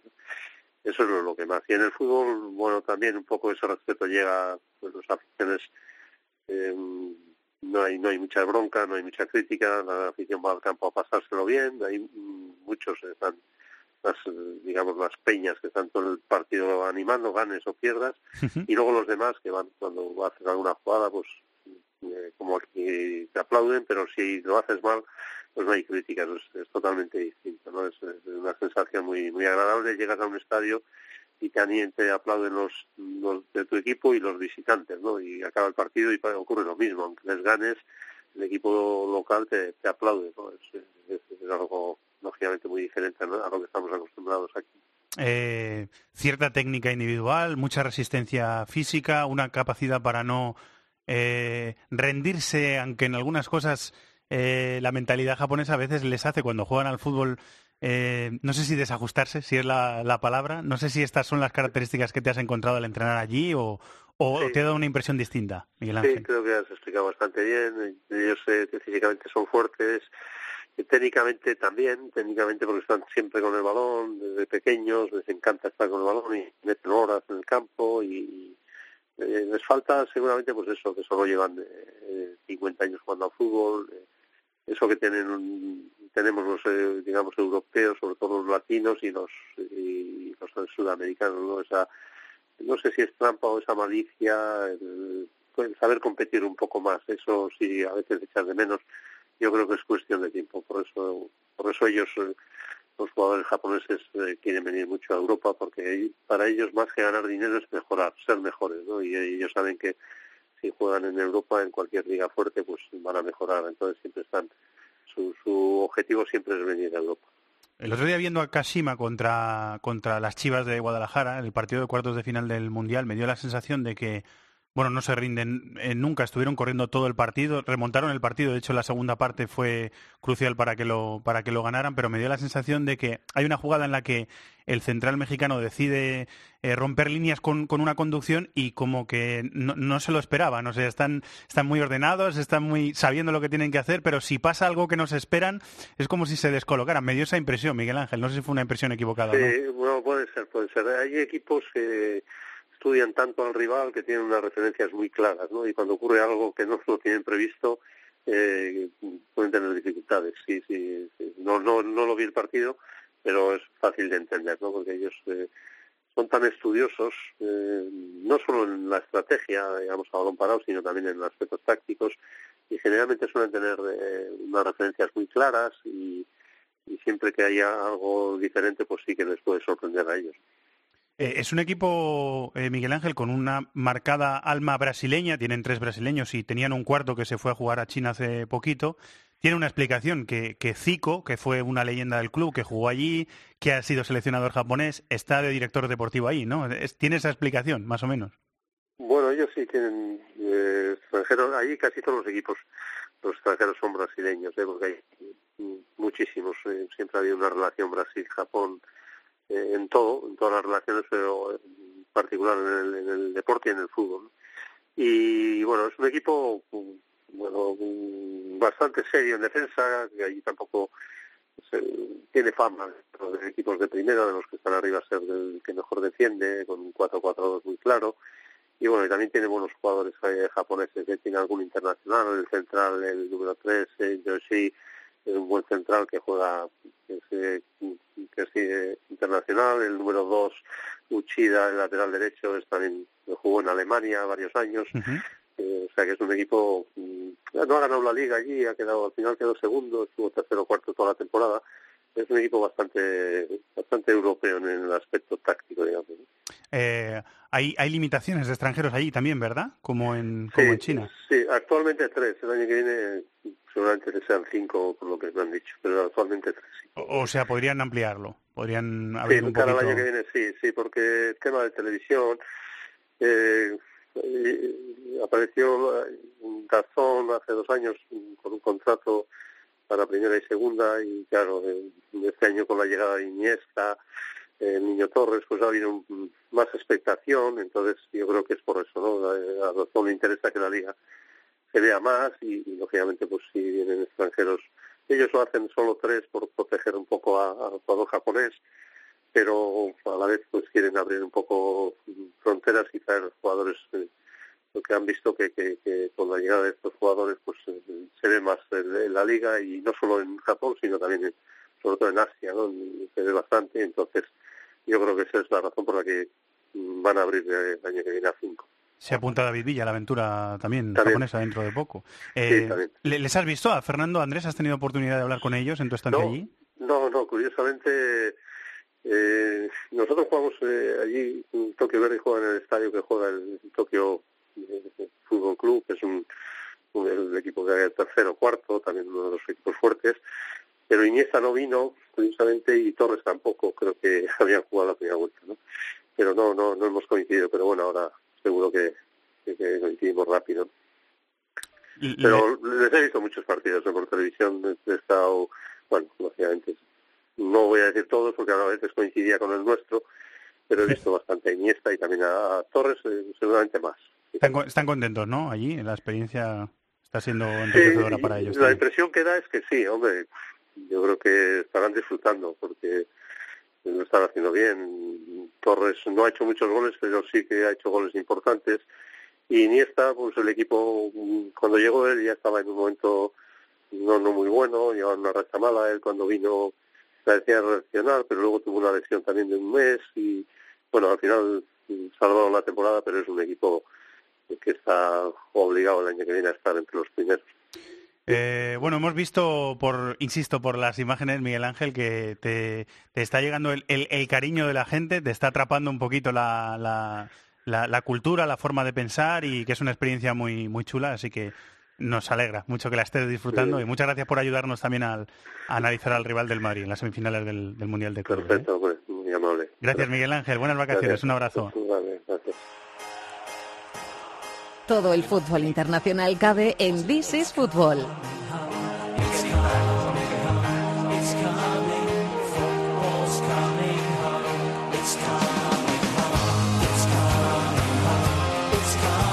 36 remates contra 6. Normalmente es muy difícil resumir de una forma tan gráfica un partido de fútbol de primera división, más aún cuando es un gran clásico como el Liverpool-Manchester United. Lo ganó 3-1 el líder, el equipo de Klopp, rematando una mala semana para Mourinho y sus jugadores. A un punto sigue al acecho el City de Guardiola, que esta vez se despachó con un 3-1 al Everton. Aguantan el tirón el Tottenham, que ganó 1-0 al Barley con un gol a última hora de Eriksen, y el Chelsea, que venció 1-2 en Brighton. Pero el Arsenal de Emery recuperó el sabor de la derrota después de 22 partidos sin probarlo, al caer por 3-2 en campo del Southampton. Ganaron el Watford de Javi Gracia 3-2 al Cardiff y el Newcastle de Benítez 0-1 al Huddersfield. También cantaron victoria Wolves, Crystal Palace y West Ham. Manchester, Dani Gil, hola Dani. Hola Fernando, ¿qué tal? Muy buenas. ¿Viste el clásico del fútbol inglés en el estadio? ¿Lo pudiste ver en el estadio o en casa? ¿Dónde lo viste? No, no tuve, no tuve esa suerte. La verdad es que en Premier League, eh, en Anfield, no acostumbran a acreditar a, a prensa española. Supongo que debe eh, por muchísima demanda. En Europa sí que tenemos eh, la fortuna de estar en ese gran estadio, pero la verdad es que el clásico del fútbol inglés lo tuvimos que ver, en este caso, desde casa. Ah, vamos a ver si nos respeta esa comunicación, que había un poquito de problema de, de cobertura. El Liverpool ganó eh, al Manchester United 3-1. Y si alguien ve el descanso y no ve la primera parte, eh, Dani, se pudo pensar que el, que el United estaba eh, plantándole cara al Liverpool. Pero claro, 36 Sí. remates contra 6, que fue el- la estadística final, pues eh, habla de lo que fue el partido también. Sí, yo creo que eso fue, fue un espejismo. Si alguien no acostumbra a ver al, al equipo de Jürgen Klopp, eh, los primeros 25 minutos eh, son un buen ejemplo. Presión, intensidad, recuperación rápida, defensa muy adelantada. Se mire como se mire, es, muy preocupante la situación de- del Manchester United. Eh, desde un punto de vista numérico, está a 11 puntos de la cuarta plaza, a 18 del, del líder, que es precisamente el equipo de Jürgen Klopp. Y si lo analizamos desde las sensaciones que transmite, eh, te diría que es un equipo sin ideas, no sin alma, porque hemos visto que el equipo eh, tiene coraje, que a veces se ha levantado en, en peores momentos, pero no hay un plan definido. Hoy leía que Mourinho ha hecho 53 cambios en sus alineaciones y la pregunta que se muchos aquí en Inglaterra es ¿hasta cuándo? ¿Hasta cuándo la directiva del United va a aguantar a, Mourinho en el cargo? La información que yo tengo es que de momento no hay intención de, de echarle, pero Gary Neville decía ayer, por ejemplo, eh, que se tendría que tomar una decisión drástica y que no entendía por qué se había renovado a Mourinho hasta el año 2020, porque ahora evidentemente la indemnización eh, va a ser muy cara. Si deciden echarle ahora, le costaría al United 24 millones de libras, 18 si no entra en Champions. Están presionando las viejas glorias del United. Alguna de ellas se está postulando también para entrar al equipo y eso puede tener que ver. Muchas gracias, Dani. Un abrazo.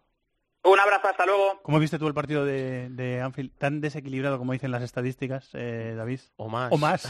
Es que ves el partido y si acaba 50 remates a 2, no te extraña. Eh, fue una puesta en escena del Liverpool Impresionante. ¿eh? impresionante. Había conseguido Mourinho en otros momentos sujetar el juego del Liverpool. Esta vez, a mí me da más la impresión que no lo consiguió a que no lo intentó, porque después mete a Fellaini en el, en el descanso y parece que calma un poquito a la bestia. eh, pero en la primera parte fue, fue, fue un ritmo muy difícil de, de seguir y remates cada dos minutos, prácticamente. Sí, fue impresionante, robando el balón en campo rival. Yo, yo creo que por un lado, primero, con esa presencia de Firmino otra vez como segundo punta, descolgándose constantemente, y Salah haciendo la función de delantero centro, que lo estamos viendo mucho en este arranque de temporada en el Liverpool.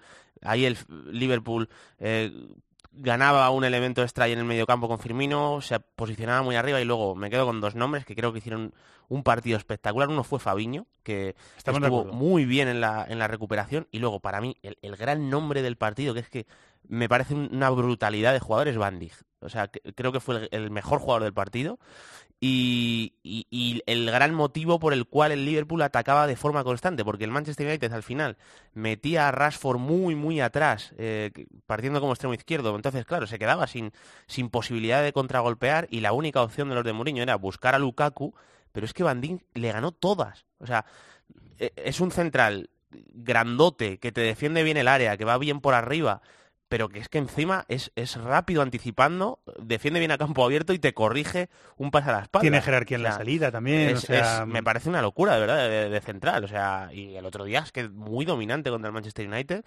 Y, y a partir de esos tres nombres, yo creo que el Liverpool dominó eh, con solvencia la primera parte. En ese fallo de Allison, un accidente, se pone 1-1 el Manchester United, pero incluso después, ya con la entrada de Fellaini, en la que, en mi opinión, el Manchester United defiende mejor, eh, por lo menos po- pobla un poquito más el medio campo y Sí. no y, y el, al Liverpool le cuesta más colarse. Eh, yo creo que a, a pesar de eso el, el Liverpool sigue atacando, sigue teniendo mucha convicción. La entrada de Sakiri que fue fundamental, eh, más allá de los dos goles, eh, yo creo que le da un plus al equipo en el último tramo de partido y, y- y el 3-1 es que incluso, en mi opinión, se queda corto. Fue muy superior el equipo de Klopp. No sé si lo hemos dicho, Van Dijk se pierde la ida de Anfield de los octavos de final contra, Pues, el, contra el Bayern. Es un dato importante. Porque mm, por acumulación de amarillas, el mismo motivo que Fekir contra Sí, el sí. Barça. Acumulación de amarillas y se va a perder el partido de, de ida. Bueno, en 20 segundos la Liga Italiana, venga. ¡Los de las cuotas! ¡Los de las cuotas! MarathonBet es más. Más mercados, más ofertas, más experiencias, más cuotas. Regístrate ya en marathonbet.es. Deposita 60 euros, introduce el código Bonacope y juega con 90. Deposita 60 y juega con 90. ¡Los de las cuotas! ¡Los de las cuotas! MarathonBet. Mayores de 18 años juega con responsabilidad. Consulta condiciones en marathonbet.es.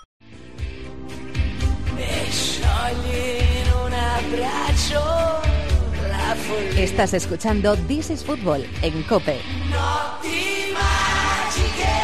A toda máquina. Antes de entrar en el nuevo maratón navideño de la Liga Italiana, la Juve puede seguir respirando tranquila, porque cuando no juega bien, sigue ganando igual.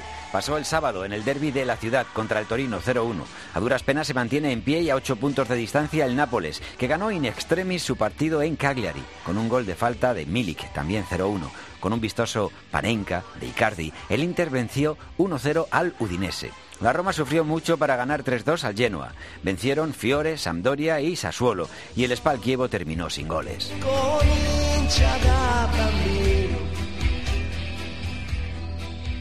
Bueno, pues lo que vamos a hacer en esta sección de la Liga Italiana, en 16 Fútbol esta semana, es información de servicio. Eh, David, porque lo probaron, lo medio probaron la temporada pasada, les ha debido de gustar, se fijan mucho, se están fijando mucho en la, en la Premier haciendo esto.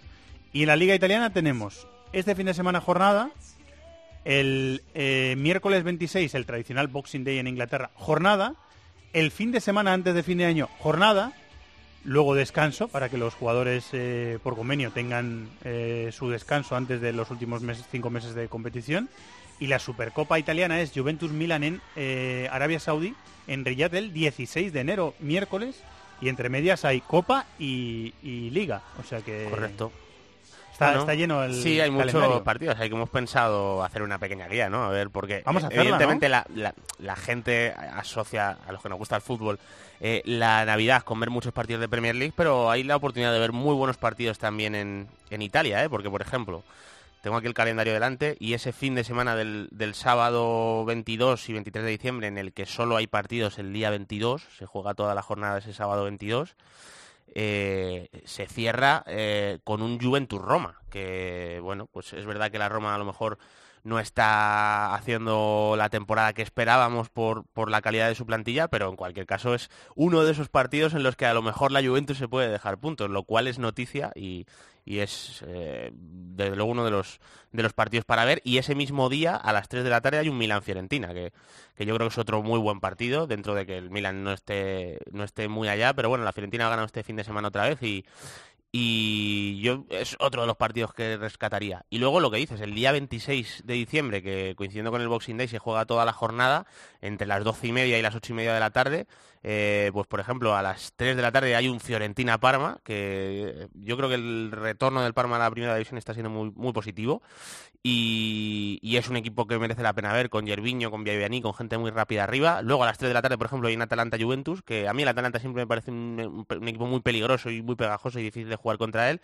Y luego ese, ese mismo día 26 hay un Inter-Nápoles, que, que, bueno, evidentemente el Nápoles y el Inter son ahora mismo los dos que, a pesar de estar muy lejos de la Juventus, pues van a estar ahí peleando el título. Y luego, antes de que acabe el año, el, el sábado 29 de diciembre, en el que también se juega toda la jornada, eh, se abre con un Juventus-Andoria, por ejemplo, que, que me parece otro muy buen partido.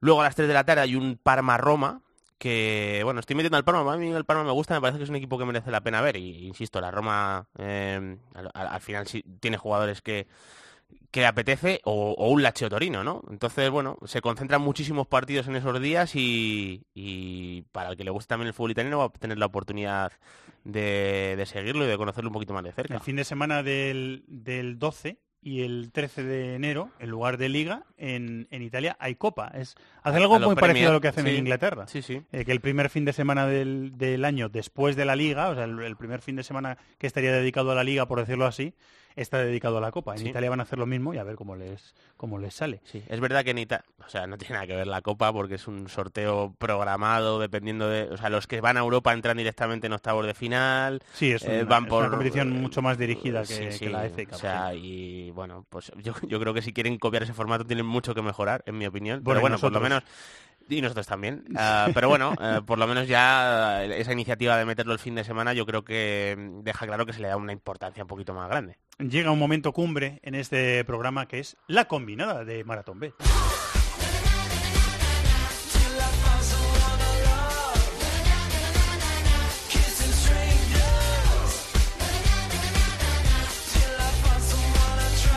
Hola Chato. Hola, señor director, ¿qué tal? ¿Tenemos listas las apuestas? Siempre, he apuntado los que me habéis dicho y hemos hecho la combinada. Eh, muy bien. Eh, yo voy a apostar al Arsenal Tottenham. Ah, esto es poco, pero esto es de después de. Ah, claro, esto es después de Navidades, ¿eh? O sea que esto es. Eh, ¿No? No. ¿No, es el Arsenal Tottenham de Copa? Arsenal Tottenham. Ya no sé ni a qué partidos ha puesto, macho. No, no, no, no, no. bueno, Arsenal Tottenham. Yo creo que es esta semana, entre semana. Arsenal Tottenham. Ahora estáis todos abriendo vuestras páginas de referencia. Sí, y las nuestras y las nuestras nosotros también. Arsenal Tottenham, voy a apostar, venga. Eh, no sabemos todavía qué. El 19 de diciembre, los cuartos de final de la Copa de la Liga. De la Copa de la Liga, vale, vale, vale. Copa de la Liga. sí, eh, eh, sí, sí, es que no. Carabao Cup. Ya no sé ni ya no sé ni a qué ha puesto. El Tottenham marca en los dos tiempos 3 con 15 a 1. Esa es mi apuesta. David, ¿cuál es tu apuesta? Yo después de acertar, porque lo acerté yo, eh, la de la semana pasada, en ese Torino Juventus, eh, voy a decir que la Juve eh, va a ganar por 3-1 su partido. A mí bueno, evidentemente me da la sensación de que de que está dominando contra la Roma la liga y a pesar de jugar contra la Roma, pues me da la sensación de que va a ganarlo fácil. Le doy ahí esa oportunidad a Roma de que marque, pero al final se van a imponer. Eso nos va a dar dinero. Yo, yo voy a apostar a la Bundesliga. Hay un Borussia Dortmund, Borussia Mönchengladbach. Oh, muy bueno.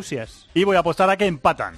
Y se paga 4,75 a 1. Sabes que el, el, Borussia es el de Mönchengladbach. Bueno, bueno, el de pata negra es el de Mönchengladbach. Lo sé, lo sé. El, el Dortmund es el Dortmund. El Borussia es el Borussia Mönchengladbach. Lo sabía. Si acertamos las tres, eso se paga con la racha que llevamos, ¿lo vamos a hacer seguro? Seguro. Esto, mira, amortizaríamos todo lo que hemos perdido hasta ahora. 210 a 1 se paga esa apuesta. Un eurito, pues te lleva 210 euros por cada euro apostado. Muy bien, pues la suerte está echada. Ya sabéis que las cuotas están sujetas a cambios, que hay que jugar con responsabilidad para mayores de 18 años y podéis consultar condiciones en Los de las cuotas, los de las cuotas. MarathonBet es más. Más mercados, más ofertas, más experiencias, más cuotas. Regístrate ya en marathonbet.es. Deposita 60 euros, introduce el código Bonacope y juega con 90. Deposita 60 y juega con 90. Los de las cuotas, los de las cuotas. MarathonBet, mayores de 18 años, juega con responsabilidad. Consulta condiciones en marathonbet.es. Chato, tienes eh, mientras bebes... No, bebe agua, bebe agua. Bebe agua porque... Una voz delicada. Chato no tose nunca solo cuando llega este momento del programa, que se pone nervioso, eh, se pone delante del micrófono y se pone a hacer la agenda, en ese momento es el... Te prometo que hoy venía en coche a la radio por la mañana antes del sorteo y he dicho, mira qué bien que hoy no toso nada. que eso no se puede pensar. Entra en la redacción en cuanto piensas y algo eso, ahí. En cuanto piensas eso, sí, un gusanillo. En cuanto piensas eso, pues te entra la tos. ¿Qué música nos traes?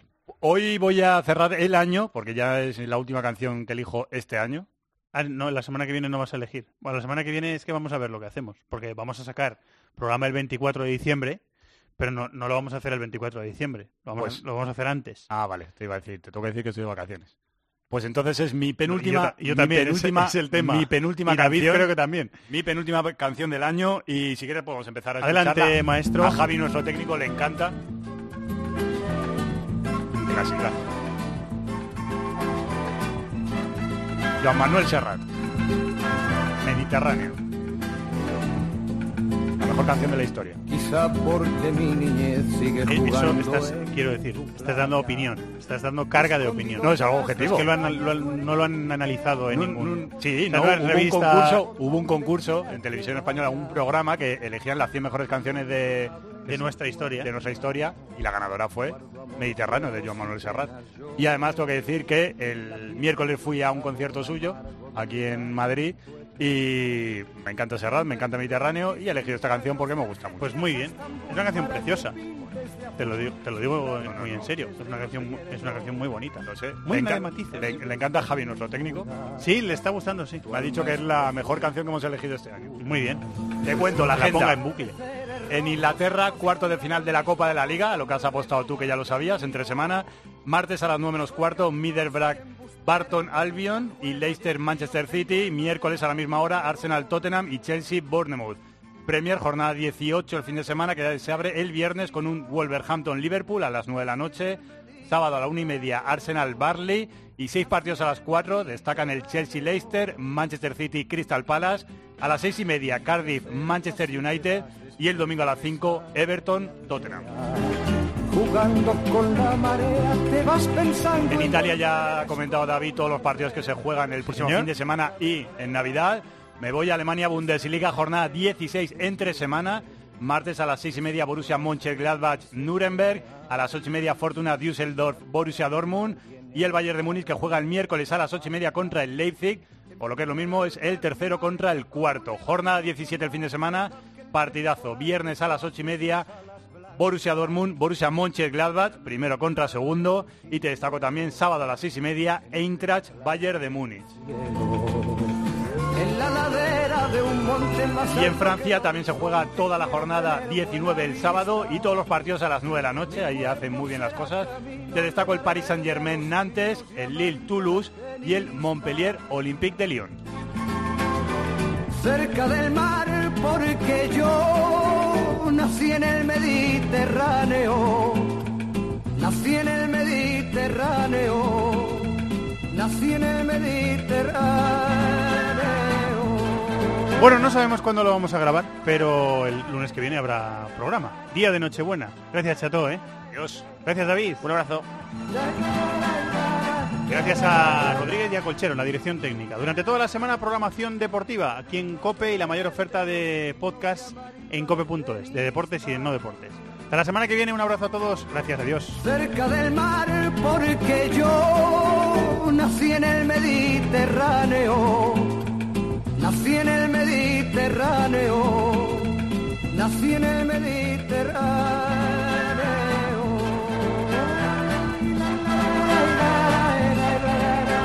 En el correo electrónico thisisfutbol@cope.es, en Facebook nuestra página This is Fútbol Cope y en Twitter arroba Fútbol Cope.